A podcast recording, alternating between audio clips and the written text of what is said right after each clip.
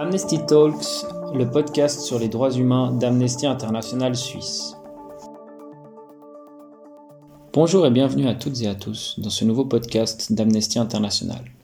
Je m'appelle Benoît Tabin et nous allons parler aujourd'hui de la loi sur les mesures policières de lutte contre le terrorisme, connue également sous le nom de loi NPT, sur laquelle nous voterons le 13 juin prochain.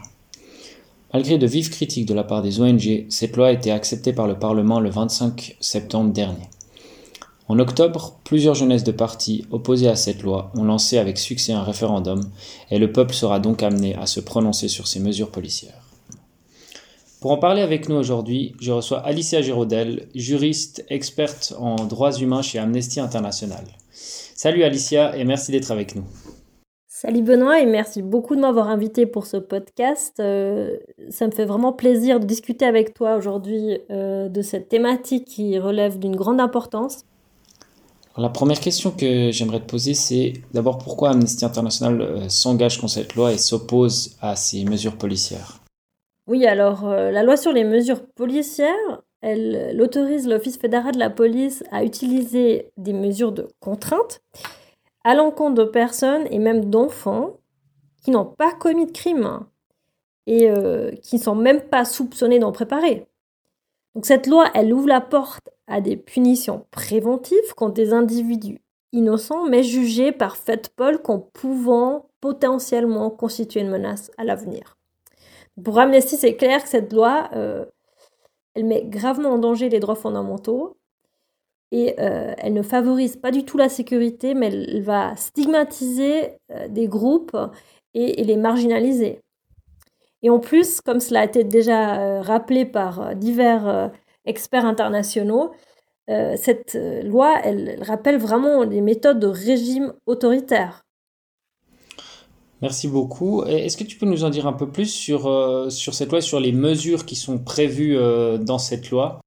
Oui, bien sûr. Alors, cette loi fédérale sur les mesures policières, elle autorise FedPol sur demande du service des renseignements et d'une autorité cantonale ou communale a ordonné diverses mesures de contrainte, euh, notamment l'obligation de se présenter et de participer à des entretiens, l'interdiction de contact, euh, l'interdiction d'entrée ou de sortir d'un périmètre, euh, l'interdiction de quitter le territoire, la surveillance électronique et localisation par téléphonie mobile et l'assignation à résidence, ce qui est aussi appelé arrêt domiciliaire. Ces mesures pourraient constituer des restrictions importantes des droits humains et entraver gravement la vie de la personne concernée et de sa famille. Euh, l'obligation de se présenter et de participer à des entretiens ou les mesures géographiques peuvent par exemple empêcher la personne concernée de se rendre à son travail. Tu parles justement de, bah, cette loi qui, peut être problématique, tu nous dis d'un point de vue des droits humains, mais au fond, est-ce que c'est pas légitime de, bah, pour la police de pouvoir prendre des mesures contre des personnes qui sont dangereuses et qui sont potentiellement des terroristes? Le problème, c'est que cette loi définit de manière extrêmement floue la notion de terroriste et d'activité terroriste, hein, et donne par conséquent un pouvoir très large, pour ne pas dire arbitraire, à fait Paul. On ne parle pas dans la loi de personnes qui sont avérées dangereuses, mais de personnes qui pourraient peut-être devenir dangereuses. C'est ce qui veut dire que cette définition pourrait viser n'importe qui. En plus, la police ne doit pas apporter de preuves, elle doit simplement trouver euh, des indices. Elle va donc se baser sur des suppositions, elle va essayer d'identifier des personnes susceptibles de s'adonner à des activités considérées dangereuses en se fondant sur des évaluations sans base scientifique et simplement en cataloguant des personnes selon leur sexe, leur âge, leur religion, etc. Et c'est là que ça devient très très dangereux car on n'a plus de présomption d'innocence comme en droit pénal, mais on, introduit une genre de présomption de dangerosité euh, qui sera presque impossible de renverser. D'accord, mais justement, cette loi, elle vise à lutter contre le, terrorisme. Est-ce que c'est pas juste de vouloir lutter contre le, ben, terrorisme autant que possible, puis donner de pouvoir, euh, plus de pouvoir à la police? Bien sûr que euh, c'est important de lutter contre le terrorisme, euh, mais c'est déjà possible aujourd'hui. Euh, toute personne qui est impliquée dans une organisation terroriste ou qui prépare un attentat peut déjà être poursuivie dans le cadre du droit pénal. Donc une nouvelle loi n'est pas nécessaire. Donc tu penses vraiment que cette loi ne peut pas conduire à plus de sécurité, elle ne pourrait pas prévenir, prévenir des attentats? Alors ces mesures policières ne servent à rien du tout s'il s'agit de prévenir une attaque violente. À l'heure actuelle en Suisse, la surveillance par bracelet électronique, elle fonctionne en principe dans une logique rétrospective. Euh, donc une infraction à une interdiction de contact ou des, de rayons est constatée seulement après coup. Une assignation à résidence ne peut pas physiquement empêcher une personne de sortir et de commettre une attaque. Donc, s'il y a un fort soupçon et des actes plus ou moins concrets et des preuves, il faudrait ouvrir une procédure pénale et la personne, elle sera mise en détention en raison d'un risque d'exécution. C'est clair que les mesures telles qu'elles sont prévues dans la loi maintenant, elles ne créent pas plus de sécurité, elles ouvrent simplement la porte à l'arbitraire. Et euh, justement, enfin, on a entendu pas mal dans cette campagne que Amnesty International dit que cette loi, elle nous concerne toutes et tous.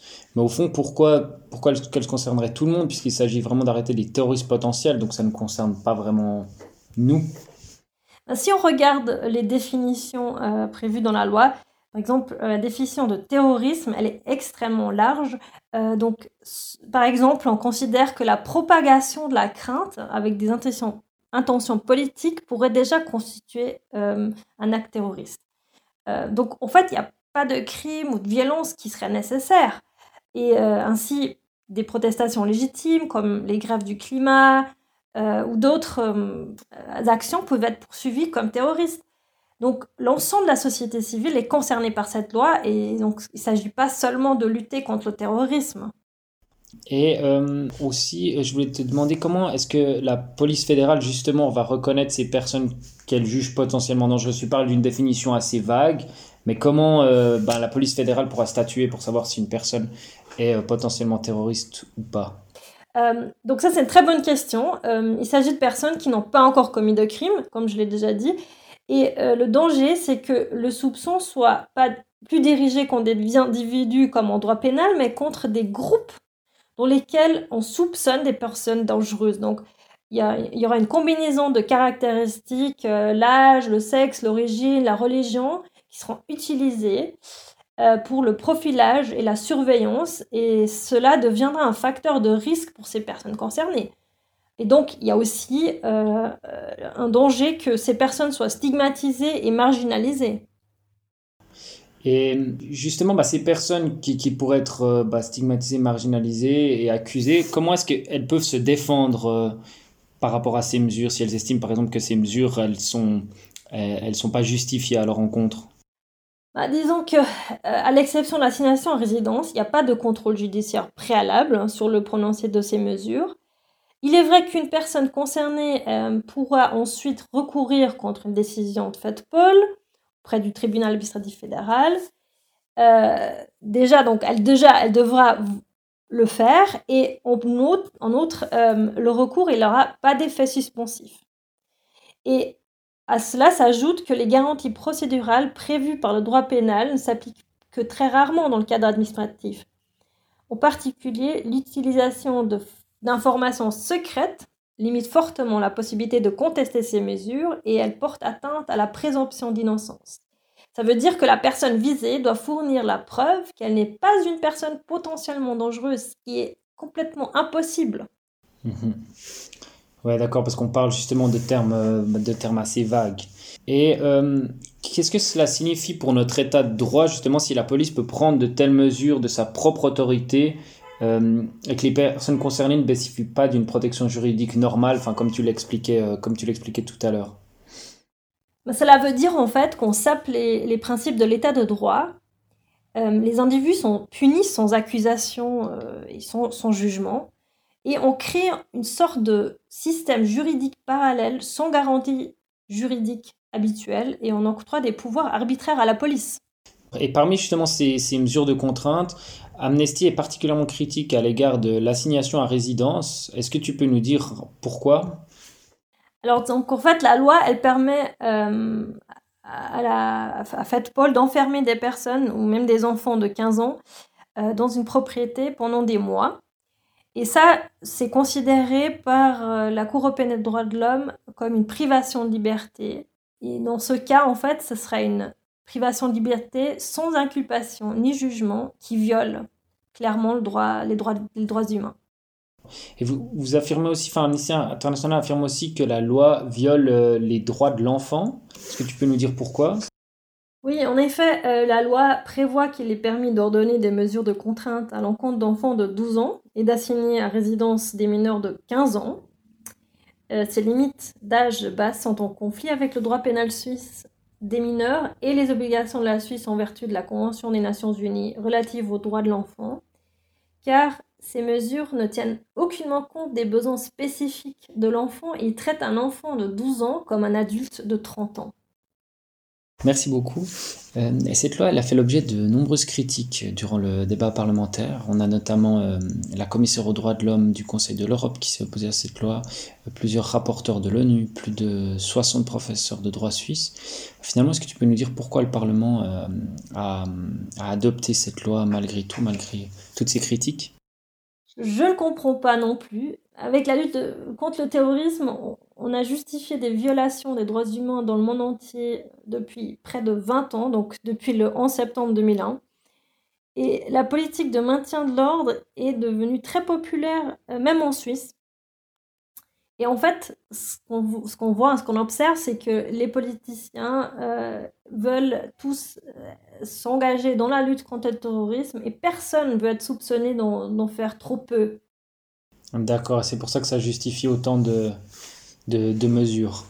Aussi, il y a eu d'autres critiques de la part euh, notamment des experts de, l'ONU qui ont décrit cette loi comme un modèle pour les gouvernements autoritaires. Est-ce que tu peux nous dire un peu ce que ça, signifie?